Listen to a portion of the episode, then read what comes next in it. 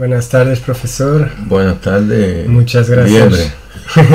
Muchas gracias por eh, aceptar el desafío de estar aquí, compartir eh, la historia de tu vida, tu conocimiento, tu experiencia. Y hace mucho tiempo que no estábamos juntos. La última vez ha sido el pasaje de año con un grandísimo campeón de Portugal. Sí, señor Domingo Castro. ¿Cómo ha sido? Fantástico. Eh, la energía de La energía, la humildad, eh, el compañerismo, la confianza. Sí, la abertura. De... La abertura de su, a su casa, a su familia, eh, como un amigo. Ha sido... próximo. Sí, sí, sí. Yo creo que mm, ha sido diferente porque él tiene un, gran parte de la familia que es africana, que mm. son totalmente diferentes de nosotros en Portugal. Y yo sentí eso, mi novia también. Ha dicho, ah, portugueses no son así. ah, pero yo, nosotros los cubanos tenemos también una mixtura grande de, de sangre africana. Eh, y también somos así. Sí, sí. Y entonces, ¿cómo empezó eh, este año? Este año Yo sé que... comenzó eh, con muchas complicaciones. Muchas complicaciones.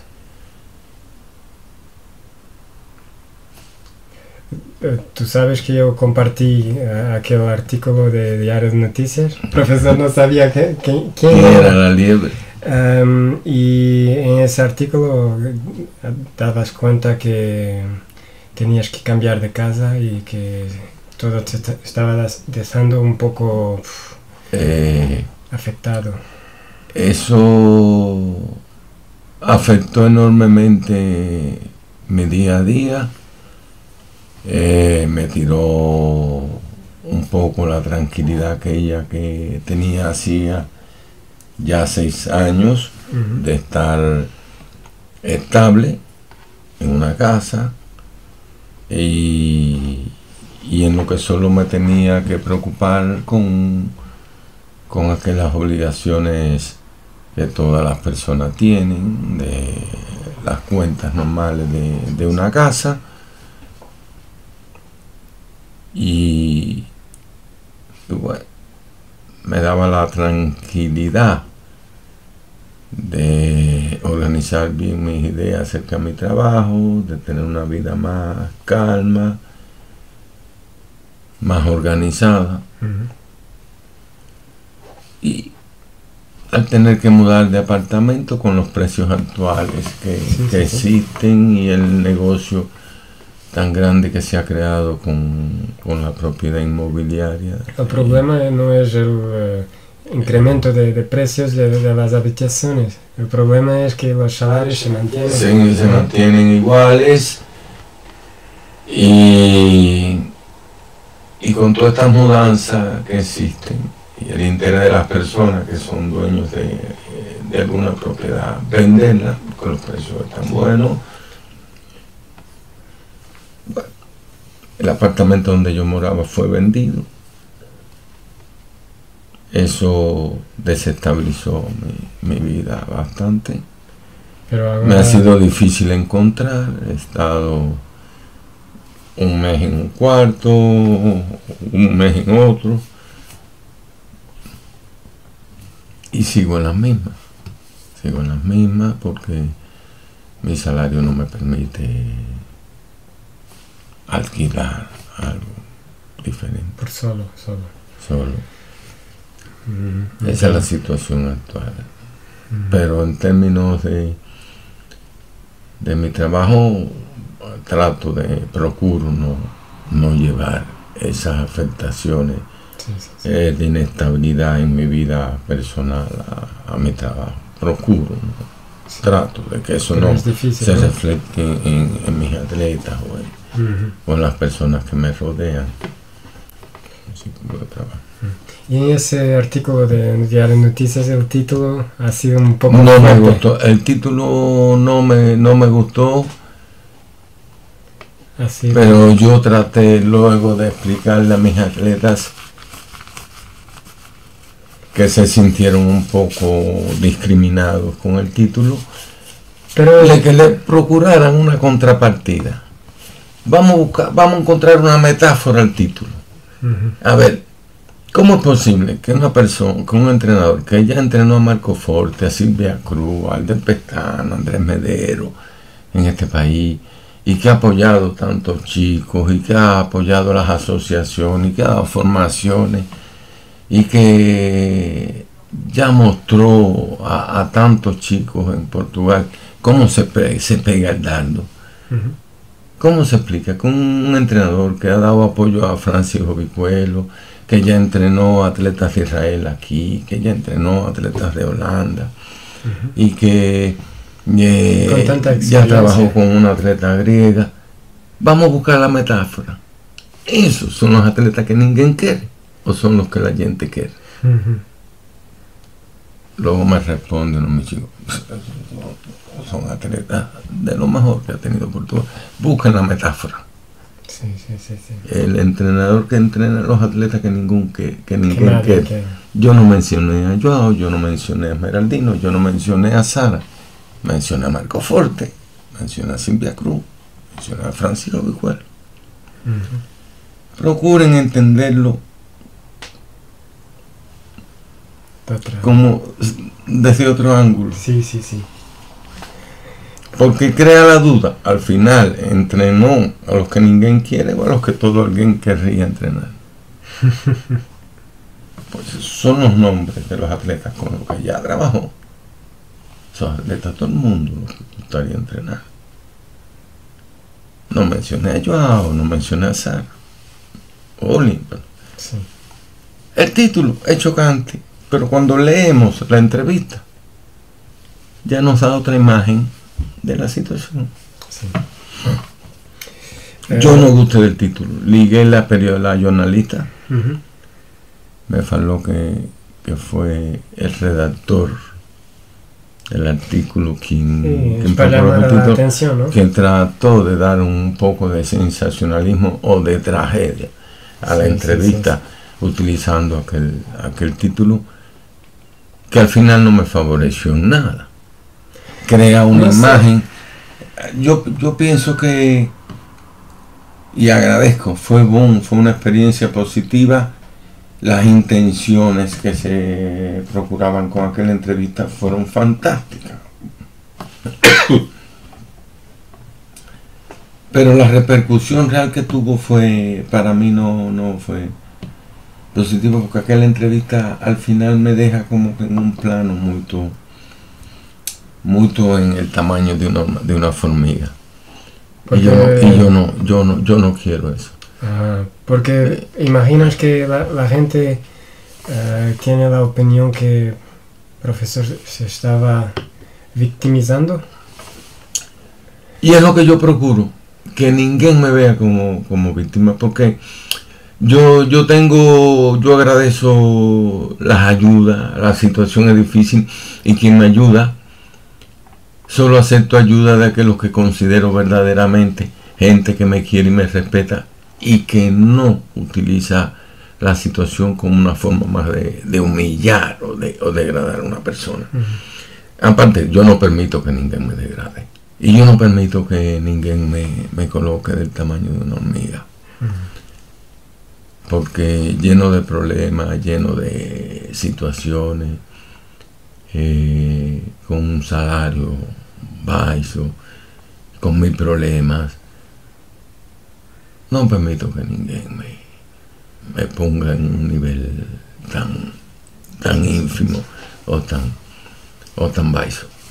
Pero para, no propiamente... Eh, para alguien que ha trabajado con grandes atletas, ha estado en Juegos Olímpicos, Mundiales.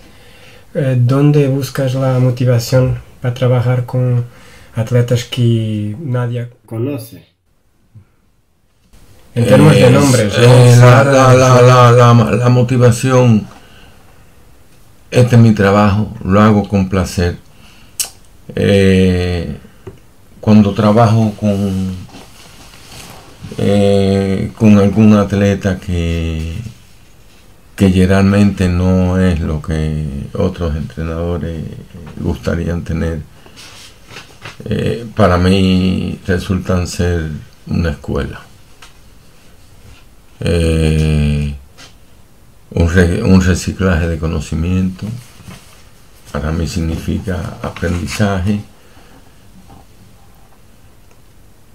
para mí significa nuevas experiencias, pues son los casos aquellos que apañamos.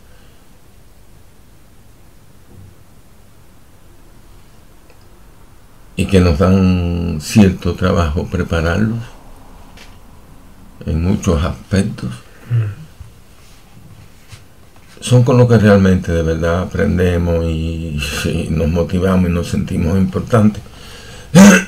y, que, y que la función nuestra no es solo eh, formar o, o, crear campeones, crear buenos seres humanos, buenas personas, buenos estudiantes. Eh, eh, buenos amigos, buenos hijos, buenos padres, buenos, buenos estudiantes, buenos profesionales.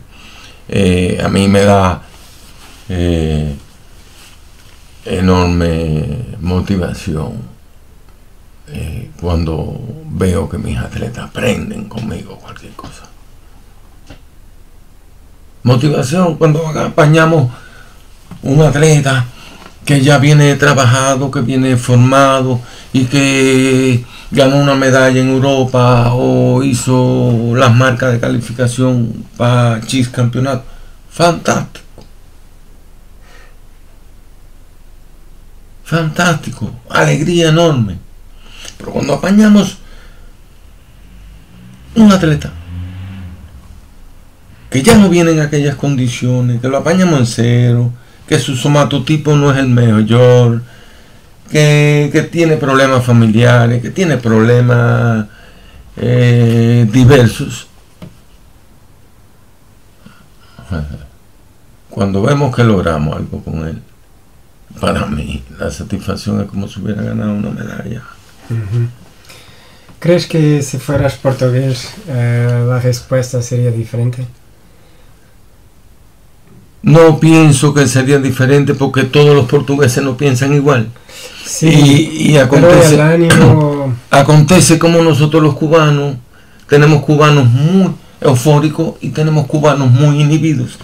Y, cada persona tiene, tiene una visión diferente de la vida. Y ah, si fuera portugués, si fuera portugués, es la misma historia que ser cubano, somos latinos eh, cada, cada un con sus características propias de su cultura, de su herencia cultural, de su mixtura cultural. Y culturalmente eh, hay muchas diferencias entre Portugal y, Cuba. ¿Lo puedes ver? yo, yo tirando, el, idioma es casi igual, casi parecido. Da para entendernos uno a los otros.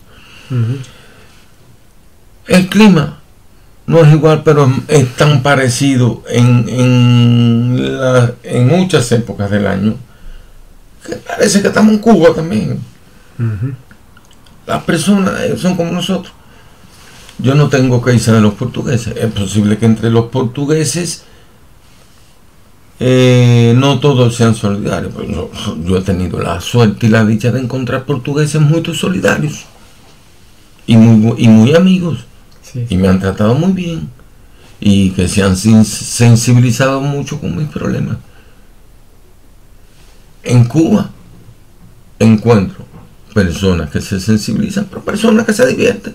Y lo mismo puede acontecer aquí y puede, y puede acontecer en, cualquier parte del mundo. ¿Por qué? Pero lo que estaba eh, hablando es que eh, por ejemplo, nuestro amigo Dionisio de, República Dominicana, del restaurante, em, dice que hay más, pobreza, que las personas son pobres, pero son felices, con poco. Y aquí las personas... Eh, y, no, no es que...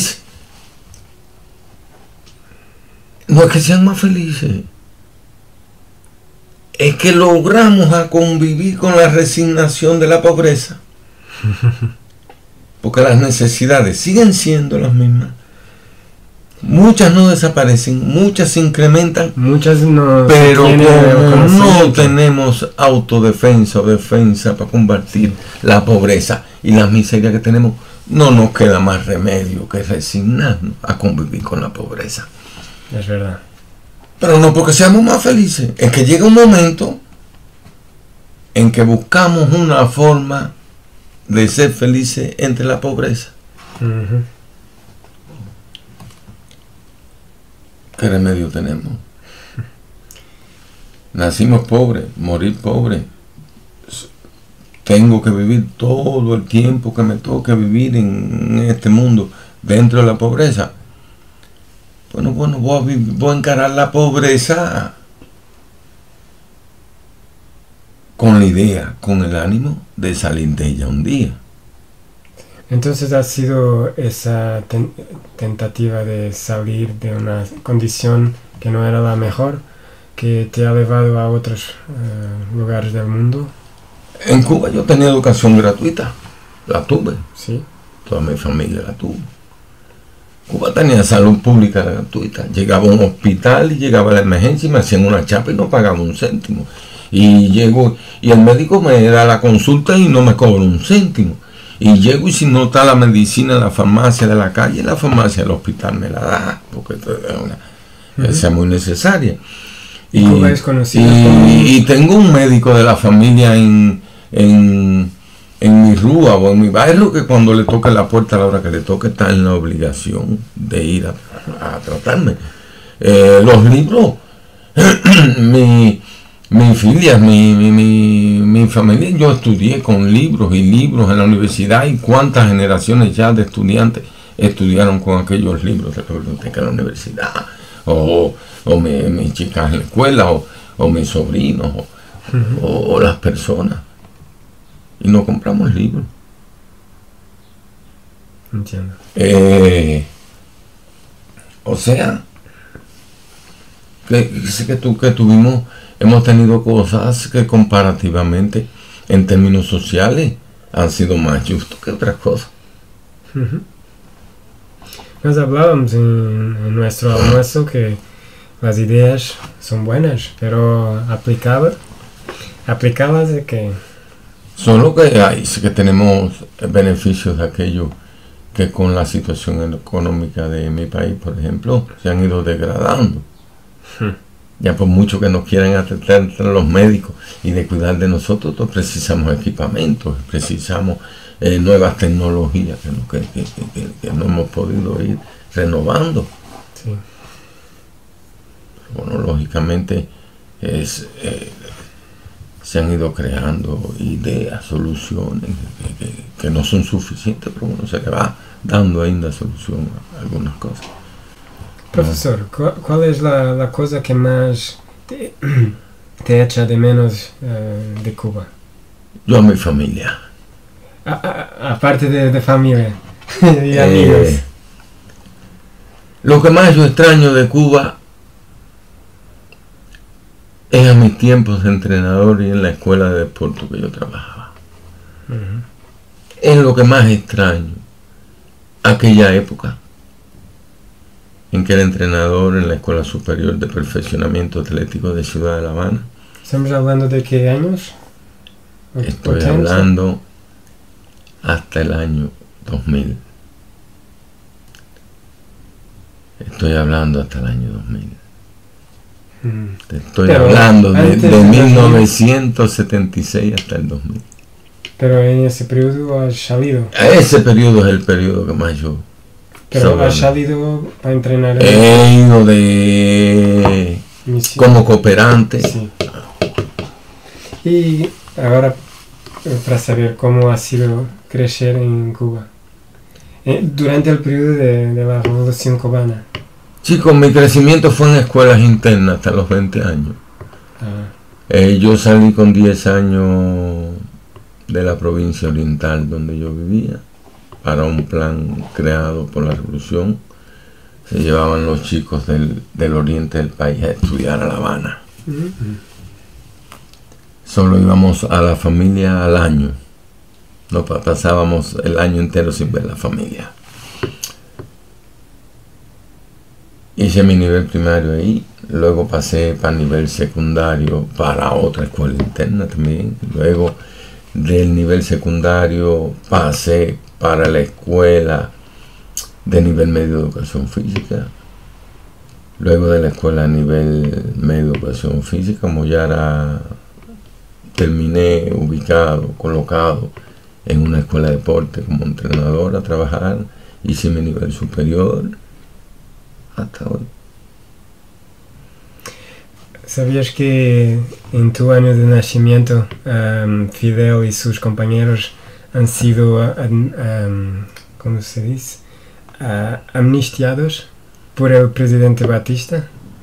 Y de, fueron libertados del cuartel Moncada. Y después Fidel conoció a Che Guevara en, en México. En México y las dos personas más famosas de la revolución se conocen y empiezan a preparar la, eh, la guerrilla. La...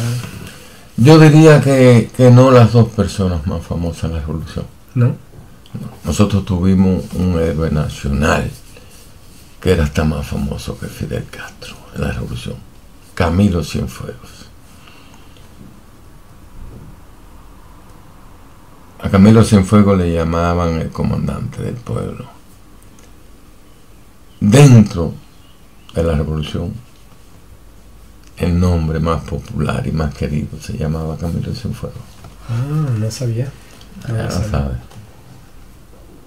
Y la revolución... Eh... El Che Guevara, por ser argentino, haber participado en la revolución, sí, en la invasión, sí, sí. en la, el desembarco del Granma, la expedición del Granma, cuando se inicia la, la, lucha revolucionaria propio para la Sierra Maestra. Eh, Che fue de los primeros que se integró a aquello, aquel movimiento. Pero hubo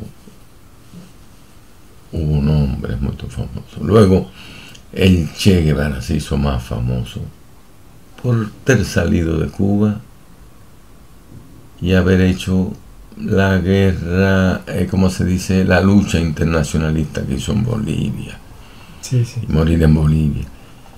Eh, luego a partir de ahí se divulgó la figura de, de, che. de che, una figura importante. Sí, sí.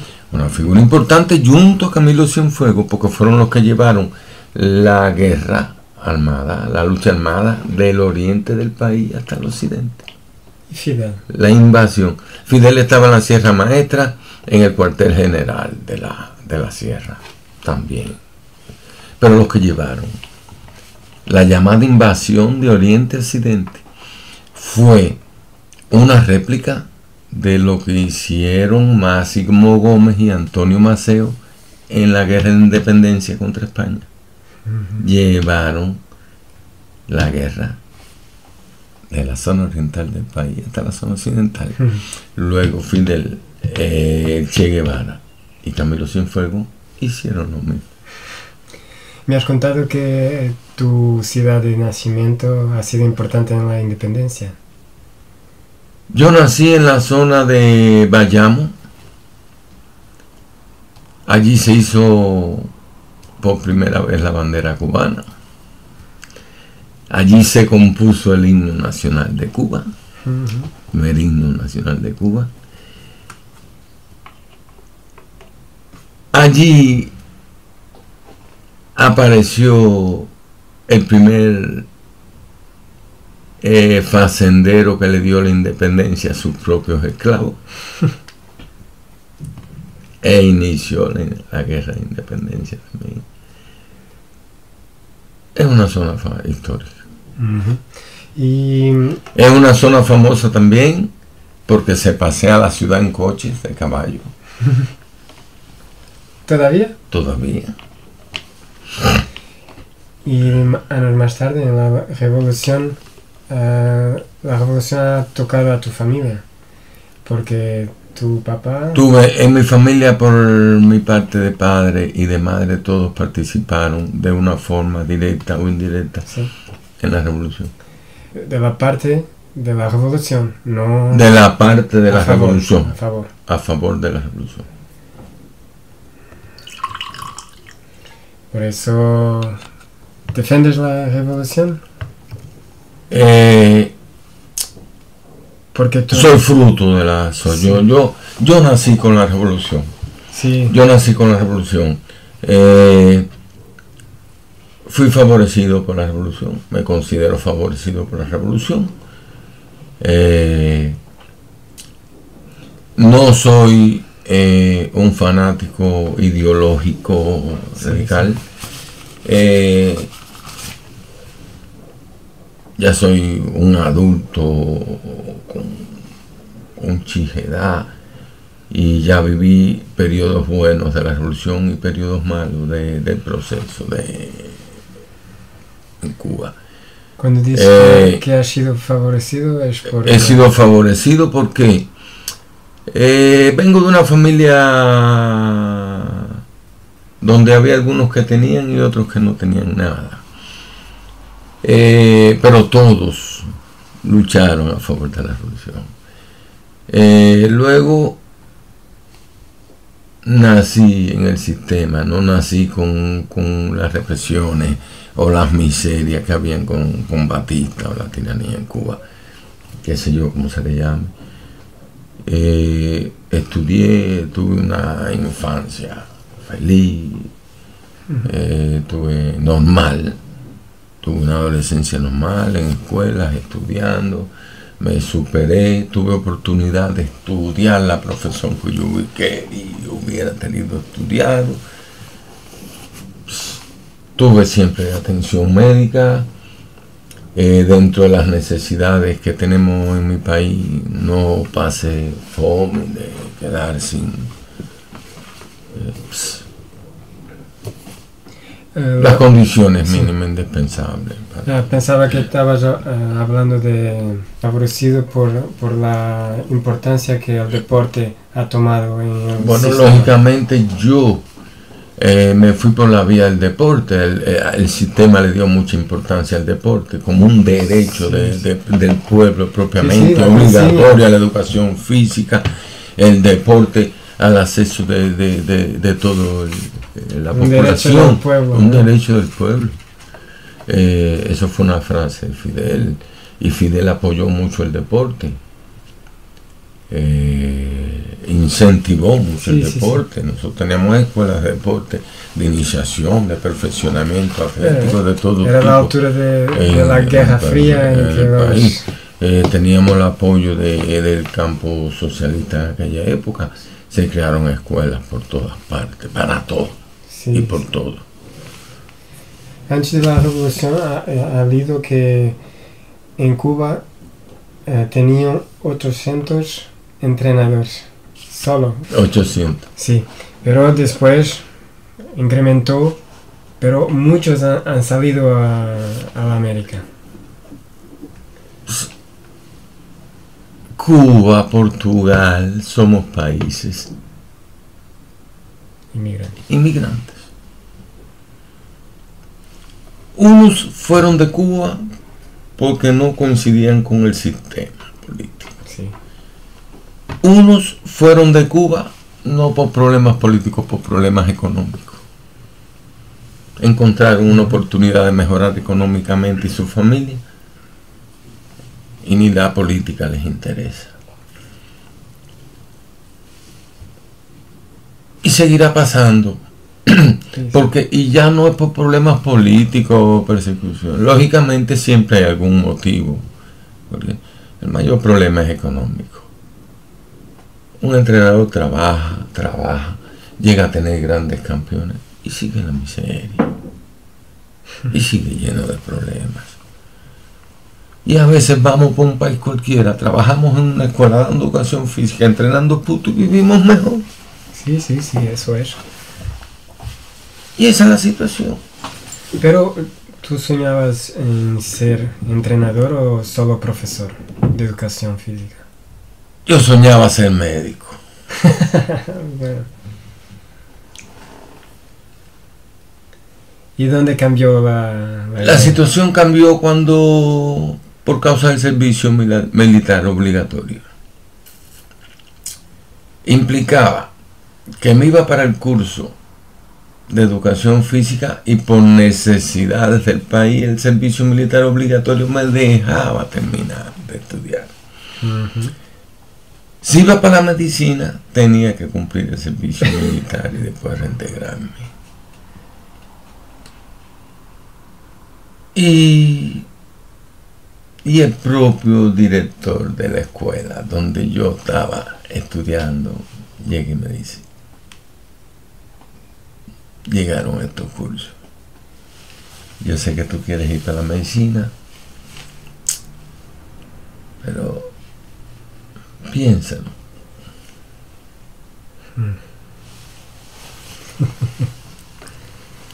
no fui para la educación física. No te arrependes. Para nada.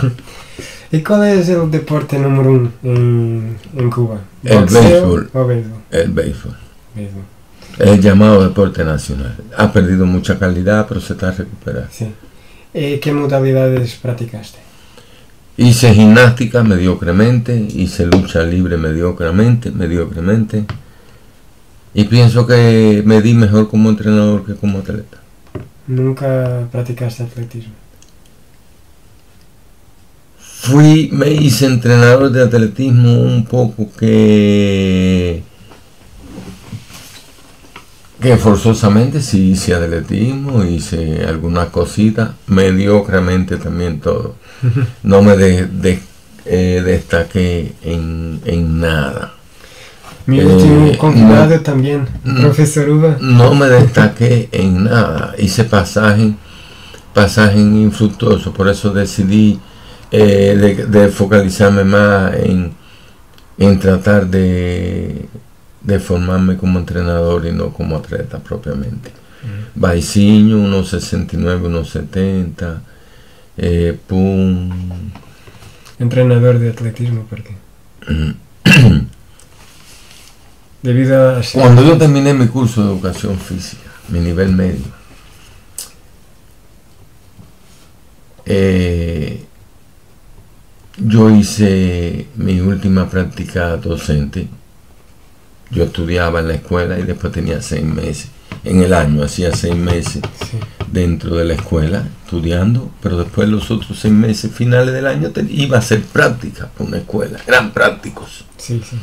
Y era baleado y todo. Iba a dar educación física. Y era baleado semanalmente. Eh, me mandaron por una escuela especial de retraso mental profundo donde teníamos síndrome de Down, síndrome de Crohn, autista, todo tipo de retraso mental profundo. Chico, y por obra y milagro de la vida yo hice cosas allí que no había, que no había hecho ninguém. Lograr dar un aula de educación física. Lograr que los chicos aprendieran a hacer ejercicio con la música de diferentes ritmos. Hice cosas interesantes. Cuando terminó esa práctica docente, se me ofreció una beca para estudiar en Suecia, licenciatura en defectología, en defectología. Yo la, me negué, me negué porque no era mi, no la acepté porque no era mi interés aquel tipo de enseñanza. Fui porque me tocó hacer la práctica docente. El asunto es que presenté mi trabajo de curso sobre mi experiencia en aquel centro. Hice comparaciones entre la enseñanza especial y la hice. Y aquel asunto se había tocado poco en los trabajos de curso. Pienso que aquello fue una novedad, un trabajo como el que yo presenté. Aquello me dio el derecho de ser electo entre los mejores seis trabajos del curso. Me dio derecho que en esa misma escuela donde hice el nivel superior era el último curso que se iba a dar de educación física y se iba a crear en aquel centro el Centro Experimental de Desarrollo Atlético. Aquel trabajo me dio el derecho de cuando desaparece la Escuela de Educación Física, ficar colocado como fundador de aquel nuevo centro.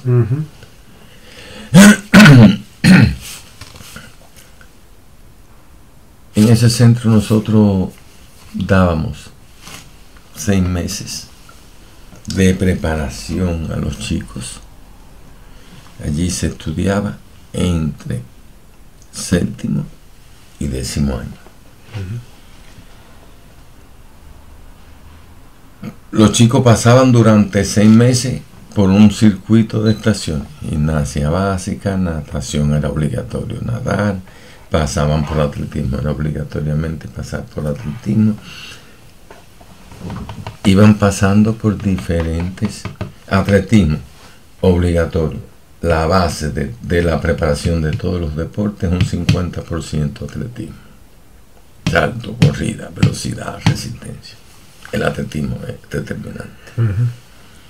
La gimnasia básica, aquecimientos, movilidad, educación corporal de, a los movimientos, pau, pau, pau, pau. Capacidades físicas coordinativa, equilibrio, flexibilidad.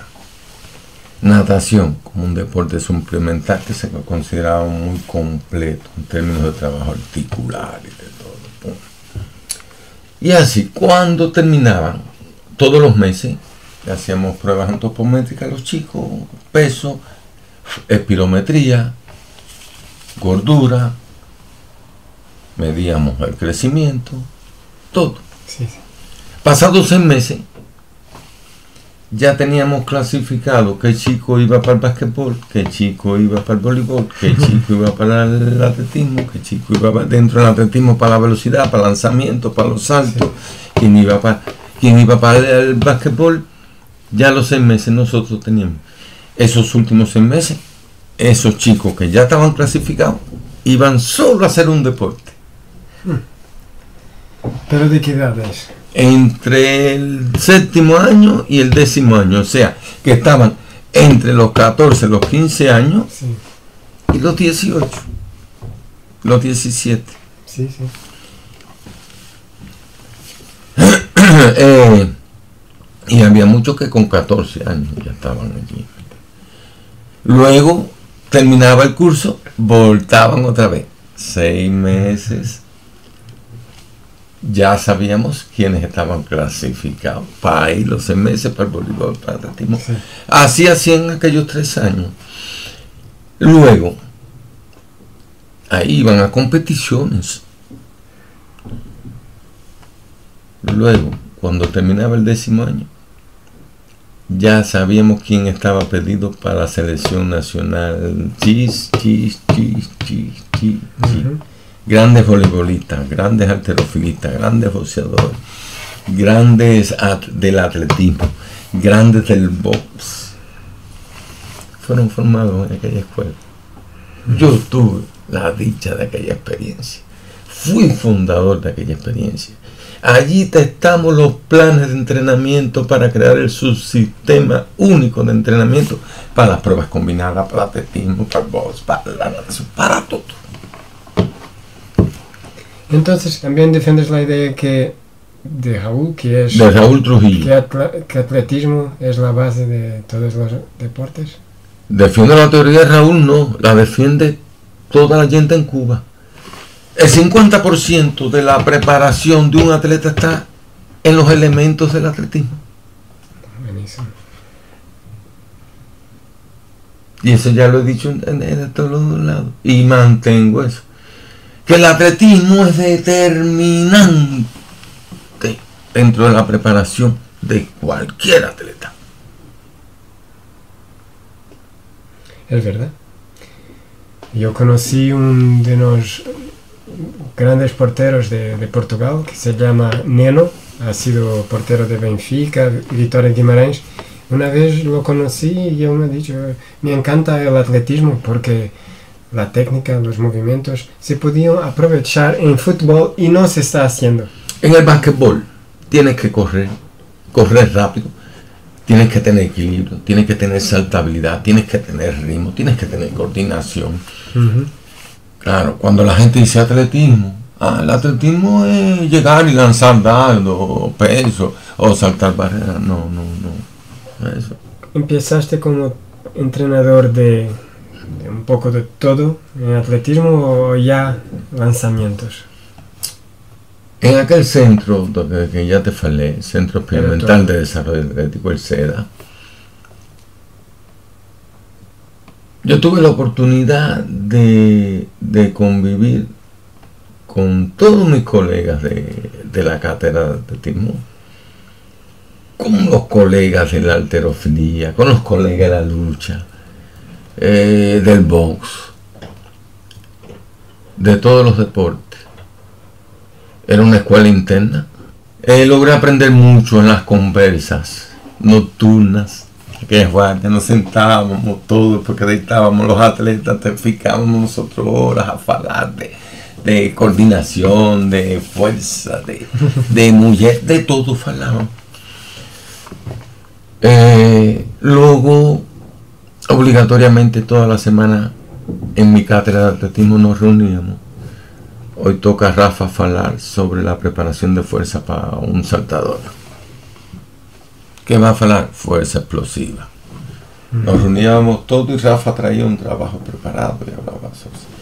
Próxima semana el jefe de la cátedra. Te toca, Gustavo, tienes que traer un trabajo y hablar sobre el plano de entreno en la etapa específica a un lanzador de dardo. Cuando yo comencé en esa escuela, yo daba todo, trataba todos los lanzamientos. Con el pasaje de los años, ya se fue trayendo un entrenador para el máster, uno para el disco, uno para el peso, y yo que fui en el dato. Ya no era yo a tratar de todos los lanzamientos, teníamos la hipótesis de tener una cada disciplina su especialista. y ahí se aprendió más que en la universidad. Porque yo tuve la oportunidad luego de trabajar en ese centro con grandes de los atletas históricos de mi país y con una experiencia muy grande. Logré trabajar con entrenadores que ya habían estado al más alto nivel en las selecciones nacionales más importantes. Yo llegué a trabajar con todo el colectivo, yo en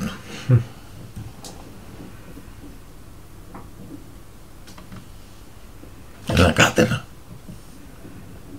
Con un grande entrenador de polo acuático que fue grande atleta de la selección nacional en Estados Unidos, con Enrique Salva, el mejor floretista eh, espadista que tuvo Cuba en su tiempo, está en Puerto Rico, fue entrenador de la selección nacional años y años. ¿Me entiendes? Aprendí muchas cosas.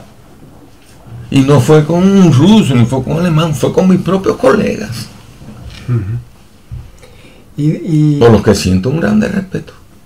Claro, aprendí y sigo aprendiendo. El inglés, no puedo decir esto en forma de respetuosa. Pero en mi época aprendí con. tuve oportunidad de conocer algunos. ¿Cuándo em, empezaste a. comenzaste a, a salir de Cuba? para colaborar con otras? Comencé a salir de Cuba en el 92, salí un año, después volví a salir a los dos años, después volví a salir. La última salida mía fue en el 98 al 2000. Y en 2000 es un año determinante porque conoces... Eh, Conocía en cine a Julio Cirino, y después lo encontré en el 2003 en el Mundial de San Denis. Y fue la persona que, me puso para acá y al que le estoy muy agradecido. Pero de 2000 a 2003 no había ya no, una conversa de, Sí, sí, conversa. La conversa fue en el 2000. Y vine para Portugal en el 2003, después que nos voltamos a encontrar en París, en, el, en, el, en San Denis. Ah, una espera larga. Ah, pero ya que lo, ni, ni, yo me lembraba de aquel. Por eso. Solo en el 2013 se concretizó. Pero eh, tengo la idea que te tenían prometido un grupo de entrenamiento que... Me tenían prometido un grupo de entrenamiento que era el de Silvia Cruz, el de Cristina, el de Marco Forte, Hugo Caldera. Solo que cuando yo llegué atrasado a Portugal, no en el, en el tiempo, los chicos estaban espera, a mi espera y se fueron temporariamente con Luis Heredio a entrenar. Solo que cuando yo llegué ya, ya el entrenador no los quería dar y no, ya estaba pues, trabajando, estaba bien con ellos, claro. Y los estuve apoyando un tiempo, después ya. ¿Y quién ha sido el primer atleta? Mi primer atleta es Andrés Medero. ¿De Jabalina? Ah, Hugo Calderas. Hugo Calderas. De Disco. De la generación de Marco. Eran colegas de entreno en aquella época. ¿Y después trabajaste con Marco Forte? Después eh, tuve, eh, tenía Hugo Caldera, tenía Marco Forte, tenía Cristina. Fueron apareciendo.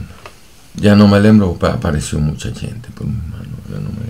¿Y es confortable eh, trabajar con otros lanzamientos además de, del dardo? El peso. Digo, yo he trabajado con el disco aquí, he trabajado el martelo, he trabajado el peso, he trabajado el dardo. Es lo que me aparece en las manos. No todos los chicos sirven para el dardo, no todos sirven para el peso, no, Es lo que me aparece con alguna condición para un lanzamiento y muchas veces los que no tienen condición para el lanzamiento ninguno, ya los he trabajado. Ya, no, ya los he trabajado. Eh, para ser honesto, eh, la primera vez que escuché de, de profesor Gustavo Ventura ha sido en estadio universitario 2005, 2005, sí. Y se, se hablaba que un cubano iba, iba a entrenar Silvia Cruz y Silvia Cruz estaba mejorando con, con Luis Heredio. Y entonces las personas estaban comentando, no entiendo porque Eva está cambiando. y yo no sé lo que pasó. yo, no te, yo, yo tengo un grande respeto por Heredio. Heredio hizo un grande trabajo eh, con Silvia y lo ha hecho con otras atletas. Lo hizo con Antonia, lo ha hecho con Enchude, lo está haciendo con los otros chicos tenido chicos del dato muy buenos también. Eh, a mí, a mí nunca ninguém me ha oído dar una opinión negativa sobre el Heredio. Silvia Cruz tomó una decisión como atleta. Cuando Silvia Cruz vino a hablar conmigo, no me quiso eh, dar los motivos por los cuales quería dejar de entrenar, ni nunca me los dio. Y se lo dije. Yo le dije en un principio a ella, no te voy a entrenar, por respeto a tu entrenador. Tú falas con tu entrenador, tú le explicas lo que le tengas que explicar a tu entrenador, porque yo estoy aquí para entrenar atletas, sí, está bien, pero quiero las cosas muy bien claras porque no es mi política tirarle atletas a ninguém. Los atletas los procuro yo, buenos o malos, los trabajo yo. Pero no se los tiro. Ya tú sabes, más lenguas que eh, hablan. Ella, ella nunca me explicó los motivos en concreto. Nunca logré que me los explicara. Cuando yo me decidí, fíjate que yo esperé por ella un mes. Le dije, te doy un mes para que tú fales con Heredio y te pongan de acuerdo. Incluso ella testimonia que le dije, conversen y pónganse de acuerdo si ustedes han hecho un buen trabajo juntos. Ahora un cambio de entrenador va a traer mucho cambio en tu vida. pregúntale a Silvia Cruz si tú la conoces. Yo estaba en Belén, chico, en Belenense, 2006, 5-2006, que me vi sin contrato, Belenense me ofreció un cuartico y estuve trabajando para ellos allí. A cambio nada, y tuve un grupo, a la mujer de Heredio entrenó conmigo, Catalina, entrenó tanta gente, Silvia, el del Pestana, todo lo tenía allí, tenía el israelita, el holandés, tenía todo el mundo entrenando conmigo allí. Y tenía 15 gente allí a lanzar. Y al único tipo que dejaban utilizar el terreno que para lanzar era a mí. Jorge Jesús Pacheco. El único tipo que autorizaban entrar a la pista.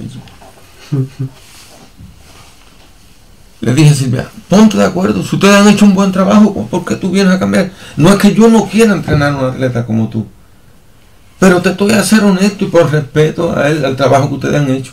Ella nunca me quiso explicar. Se habló de que yo había influenciado a Silvia. No, señor, jamás. Porque yo no que, que yo no tengo nada malo para hablar de Heredio. Terminó la relación entre nosotros por causa de Silvia, pero siempre acusándoseme de aquello y de lo otro. Silvia testimonia de que yo jamás la influencié, que incluso no yo no la quería entrenar. Incluso la obligué a que se pusiera de acuerdo con su entrenador. ella me bueno, entonces, si no es usted, entonces ya no entreno más, pero con él no puedo entrenar más. Ella a mí nunca me explicó. Ellos tienen muy buena relación en la actualidad, en este momento. De nuevo, se habló y se dijo, eh, ¿por qué? Yo, he sido honesto en todo esto. Ya yo he tenido atletas que han venido a venirme, a pedirme de Joelo para que los entrene. Le he dicho, no, hijo, no te entreno por respeto a tu entrenador o a tu entrenadora, por la relación que tenemos ella y yo. Búscate otro que, que se disponga a eso. hay muchos que lo han querido hacer. Yo no se lo he permitido. Yo estoy trabajando con aquellos atletas que no eran de ninguém. Eso es. ¿Y qué falta para Portugal tener un atleta a lanzar 80 metros? Yo no te sé, no te sé decir. No te sé, no te sé decir. Porque estábamos hablando en almuerzo que... Ya te, ya te, ya te he falado que antes de yo llegar teníamos a, y continúa, un español, Raimundo Fernández de años y años que ya viene a dar apoyo a Portugal. Un señor que respeto mucho, amigo de los cubanos y con conocimiento y con una disposición enorme siempre. Mi mayor respeto por ese señor. Eh, ya ha venido aquí, venía el señor Carnavale, Carnevale, también el italiano, eh, un grande señor, un grande profesor con mucho conocimiento también, mi mayor respeto por el señor. fantástico. Y, claro, lo que aprendí, lo que se aprendió con ellos va saliendo a lo poco. Porque no siempre depende de la persona que, apoya o que, o que forma la atleta, depende de quien trabaja con los propios atletas muchas veces. Eh, Tuvimos la oportunidad de tener aquí en Portugal a Klaus Bartoniecki, doctor en biomecánica, entrena en China en estos momentos. Grandes atletas chineses, fue entrenador de Boris Henry, un señor de más de 90, el actual entrenador de Vettel, marido de Cristina Berfur, que entrena al otro alemán. Hemos tenido oportunidad de tener aquí en un inglés también que respeto mucho, eh, dio el nivel 3. Respeto, gusté mucho de ese señor también. Creo que está en China también ya trabajando. Eh, que sigue apoyando a algunos atletas acá. Mi respeto también por él. me gustó mucho cómo dio el contenido del nivel 3. ¿Qué es lo que está faltando? Han ido los entrenadores a formarse a cursos a Finlandia, encuentros en Finlandia a todas partes. Han ido técnicos aquí a ese tipo de formación, de encuentro. Han visto la experiencia de los mejores, de los alemanes, de los finlandeses y de todo. Tú me preguntas qué está faltando. Yo no te sé decir lo que está faltando. ¿Qué puede faltar? Pero, ha habido formaciones, hay buenos gimnasios, hay condiciones, hay dardos, hay pistas donde lanzar. tenemos los talentos. Ha habido formaciones. Ha habido cursos. Han venido técnicos, incluyendo a mí, para este país. a, dar apoyo.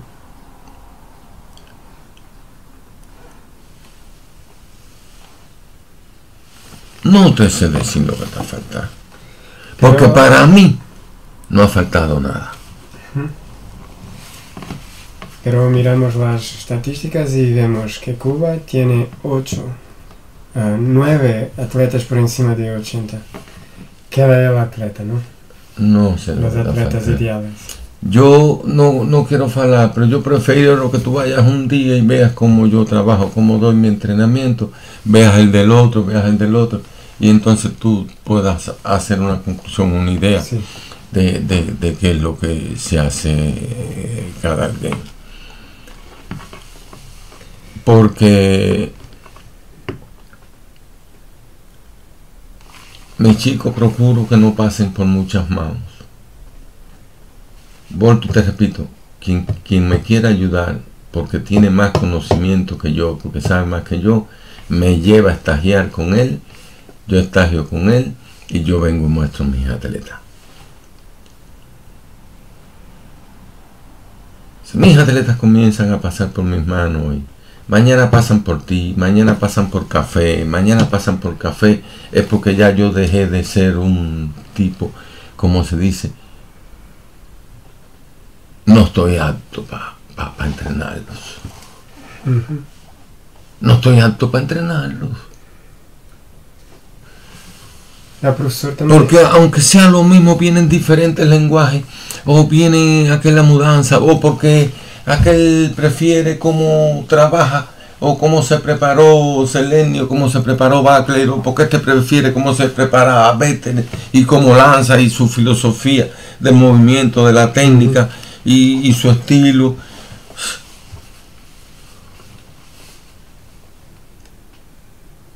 Yo acepto crítica y que me enseñen y que me señalen los errores que tengo. Para eso que me atleta pasa por una mano, pasa por otro, por otro, por otro.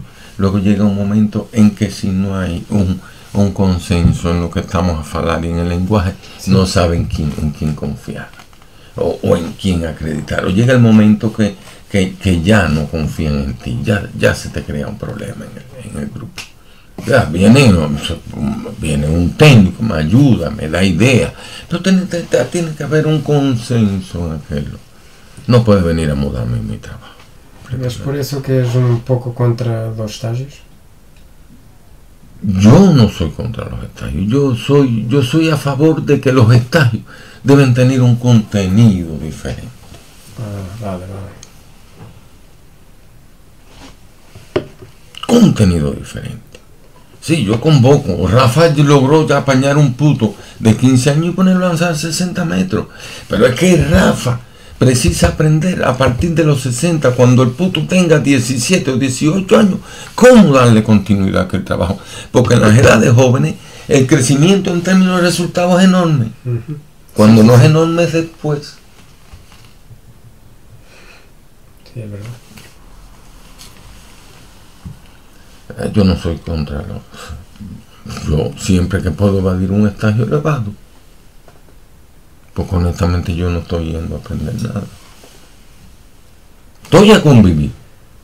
Estoy a ver cómo trabaja fulano, cómo trabaja ciclano. ¿Cómo? Pero en mi caso, no estoy a ver nada que sea. Es un convivir, reunirnos los atletas mejores del país. convivir. Dice, tengo el mayor respeto por eso. Yo no estoy, yo, yo no estoy, ya te falo que no estoy exportando nada que yo en mi país no nos damos el lujo de gastar el dinero en llevar 10 eh, gente para allá. Fíjate que en mi país solo van a las competiciones los que puedan, e internacionales, los que puedan estar entre los finalistas o, los 10 mejores, los 12 mejores, los 18 mejores. Si no, no va, aunque tenga más que calificación. Y ahora, más dos preguntas para... Eso era mi tiempo, ahora no sé. Para terminar, dos, dos, preguntas. Sí, rápido. Pues. Una pregunta es, es, muy simple y tiene que ver con la salida de cubanos para países de Europa. España está llenos de cubanos que están representando España. Ahora Portugal con Pichardo y Jael creo que de los 400 metros. Reidel. Sí, está el otro chico de, de las pruebas combinadas y estaba Yariami. Sí. Eh, ¿Qué opinas de la salida? ¿Por qué están saliendo? Porque... ¿Qué opinas de los enfermeros portugueses y para Alemania? ¿Qué opinas de los constructores portugueses y para Luxemburgo? Eh, no te voy a comparar, es, para que tú trates de entenderme. Pero los niveles son diferentes porque los cubanos son los mejores atletas. Buscando, buscando, buscando eh, nuevas oportunidades económicas. Entrenar implica ahora, implica sacrificio, implica pasar necesidad, implica... Eh, ¿Cuánto sacrificio implica entrenar? En el mundo actual ahora, el deporte es una fuente de ganancia para el que es un grande atleta. Lógicamente, tiene más oportunidad un buen atleta fuera de la política deportiva que se está siguiendo en mi país en este momento que en el país de origen. Eres campeón mundial, eres recordista del mundo, eres Juan Quinquín o eres el Chan de Cuba. Pero cuando falas algo que no le gusta a alguien, cuando asumas una actitud que no le gusta a alguien, cuando critiques el trabajo que se hace contigo, ya no apareces más ni fuera de Cuba ni dentro de Cuba en el deporte. Porque lamentablemente las políticas que se han seguido durante años han sido esas durante años un atleta ganaba un premio grande en una competición y se le quitaba el dinero, se, no, se le dejaba para una semana, para pa, ir eh, un día de paseo. Realmente un atleta que pasa, ah, que aquí todo es gratuito, aquí no se te cobra nada. ¿Y cuál es el problema? ¿Esto es un derecho del pueblo o no es un derecho del pueblo? No es un derecho que me da la política del país. Para esto. La política del país es que yo voy a entrar aquí de gratis. Pero la política es que yo gano un grande premio, estoy en una casa donde vivimos 30 personas, uno encima de los otros, donde no podemos ni respirar, y mi dinero me lo están a quitar con el dinero que yo gano yo puedo comprar una cama para dormir, aquel yo, yo comprar una televisión o, mejorar las condiciones de vida. Siguen en la misma. Hay atletas que fueron ya grandes campeones, grandes campeones que de haber sido en Portugal o en cualquier otro país, no estuvieran en la miseria que están. No basta entregar un diploma. Eh, patriotismo la lealtad, el amor al país, a la bandera, a la patria. Perfecto. Yo amo mi bandera, yo amo mi país, yo amo mi tierra. Cuando tuve la oportunidad de ver cómo funciona el mundo externo y cómo funciona mi país internamente, te das cuenta que algo no, no basta ser patriota ni basta ser leal. Cuando tú está pasando mis necesidades. Claro, yo no permito que ninguém me hable de eh, que me dé opiniones de la política, yo estoy consciente. Pero cuando son comentarios constructivos, educativos y respetuosos, cuando el que me viene a hablar, no, tampoco ocupo mi posición como, como, como cubano mismo. Cuando he tenido que dar una opinión, le he dado delante a la persona y en el lugar y a la hora que debo darla. Si eso puede tener incomodado, lo lamento mucho. Lo lamento mucho, pero no, no. Los atletas se quedan por eso. Ya te lo que no es un problema de política. Pichardo. El país fue siempre su entrenador, fue quien lo preparó, fue quien lo colocó al nivel que lo colocó. Por una política en mi país llegar y decir, no, tu país no te entrena más, tú vienes a entrenar con el que nosotros decidimos que es quien te va a entrenar, no. ¿Qué tiempo estuvo lesionado? estuvo fastidiado. Lógicamente, él quiere seguir con su país. Su país es quien lo ha trabajado toda la vida. ¿No me lo permites?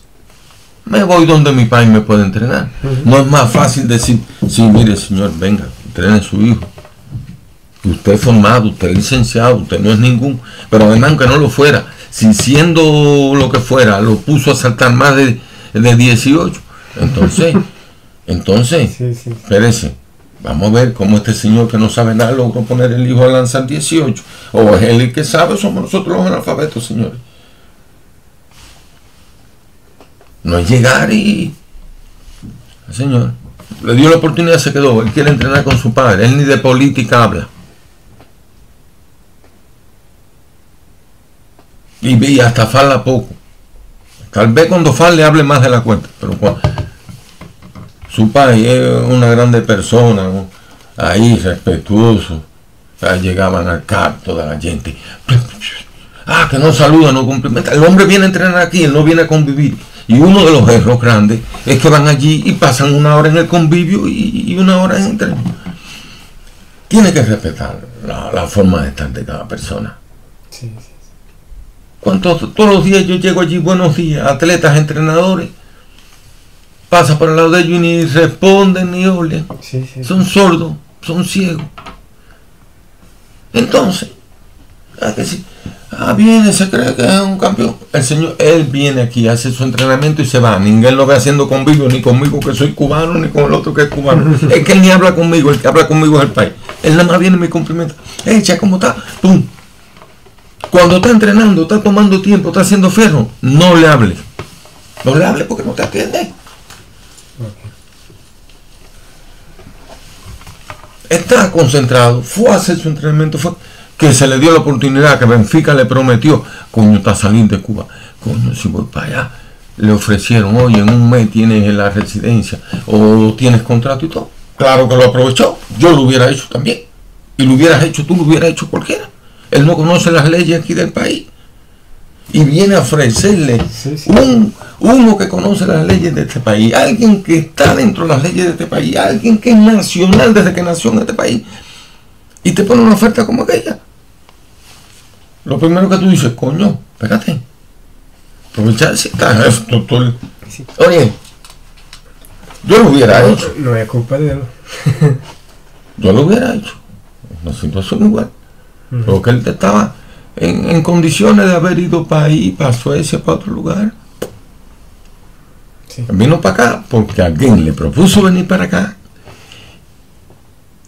Y le habló de acá y le, y le dijo acá, todo de acá alguien, porque él no, él por sí solo no iba a venir para aquí, porque él ni conocía esto. Entonces vino a través de alguien, motivado por alguien y prometido por alguien. No tiene culpa ninguna. Porque él decidió salir de Cuba y se le da la oportunidad de, instalarse en un lugar. Y no porque él la fue a buscar, él tenía tal vez otra idea de ir para otro lado. Se le presentó esta, le prometieron todo lo que le prometieron pues montate que te queda. No pierdo oportunidad. Y ahora para, terminar y terminando de Pichardo, hablando de profesor Gustavo Ventura, uh, tú sabes que te quiero mucho y gracias. mi respeto por lo que haces, por la ayuda que das a, los chicos que, que, te procuran, como ha sido Pedro, mi amigo. Y mm, la última pregunta es siempre igual para todos. Es, ¿Qué frase es la frase de tu vida? ¿Que, la usas más? Yo siempre, puse, yo siempre puse en mi lema una frase de Che Guevara, la más conocida de él. Eh, yo siempre puse como frase preferida mía la frase de Che Guevara, hasta la victoria siempre. hasta la victoria siempre. Pero no, no quiero utilizar esa porque yo estoy tratando de, en esto, todos obligatoriamente tenemos que ser políticos. Apolíticos. Ah, yo soy apolítico. No, la política tiene que ver con una forma o de otra forma con, cada persona. Pero ya yo no quisiera ni utilizar esa porque se ve un poco como que, que, vengo aquí o que, o que, o que estoy haciendo revolución de algún tipo, no estoy haciendo revolución de ningún tipo. Eh, al contrario, quiero hacer eh, mi trabajo con lo mejor posible, en paz, tranquilo. Y, el que quiera que lo reconozca, el que no lo reconozca, pero que no se olviden. de, que, me trajeron de tan lejos para acá y llevo tantos años acá y que se puede ser más eh, algunas instituciones más eh, como se dice más realista en torno a mi situación en torno a mi situación yo siempre recibí apoyo de la federación tengo que haber recibido el apoyo pero pienso que que pueden mudar alguna política con relación a mi, a mi situación. Lamentablemente no, las personas no están todos obligados a gustar de nos, ni no estamos obligados a gustar de todos. Eh, es imposible. Pero que, pero no podemos, no podemos permitir que eso eh, nos tire la honestidad de, de reconocer eh, el esfuerzo que cada persona hace. Y, llego a pensar, para mí todas las personas son valiosas. Toda, la persona, todos, el, el peor, el mejor, tenga algo de valioso, tenga algún valor. Y, pero yo a veces me pongo a pensar y digo, esta gente no me va a preocupar. Porque lo primero que tenemos que darnos valor somos nosotros. Cuando llegamos y nos damos el valor que, para nosotros propios nosotros tenemos, ninguém no lo, lo va a quitar. no pasa nada. Lo quita. Y es lo que me... quien me quiera dejar trabajar, tranquilo. Si yo estoy trabajando y no recibo beneficio ninguno. Entonces, que reciba beneficio el país, la sociedad, o el atleta, o los países del atleta, o quien sea, que alguien sea feliz con aquello. Muy obrigado a que me deje hacer eso. Mi mayor respeto y mi mayor amistad. Quien precisara ayuda la doy. Ya yo me, me, me fico abstracto de que puedo ver a alguien haciendo cualquier barbaridad y solo aquellos que me han dado la confianza para ir a hablar sobre lo que veo, lo falo. De lo contrario, lamento mucho. Porque a veces nos olvidamos que cuando tú vienes y me das una opinión o porque consideras que mi chico se me va a estragar o se me va a lesionar con lo que está haciendo y me lo dice, tenemos que ser lo suficiente humilde para agradecerte. Coño, tú viste, ojo, no me di cuenta que está haciendo esto mal. Aparece alguien y se chatea y piensa que vienes queriéndote hacer el profesor, el papá o el que más sabe, entonces mejor no hacerlo. ¿Mm? Es mejor no hacerlo. No voy a mudar mi forma de ser así como soy, que doy grito, y bárbaro, y bueno y sabroso, porque yo soy como soy y no como nadie quiere. Esa es mi última palabra. Yo soy como soy y no como ninguém quiere. Muchas gracias. Muchas gracias, amigo. Un placer. Salud. Salud. Suerte. Muchas bendiciones. Igualmente, gracias.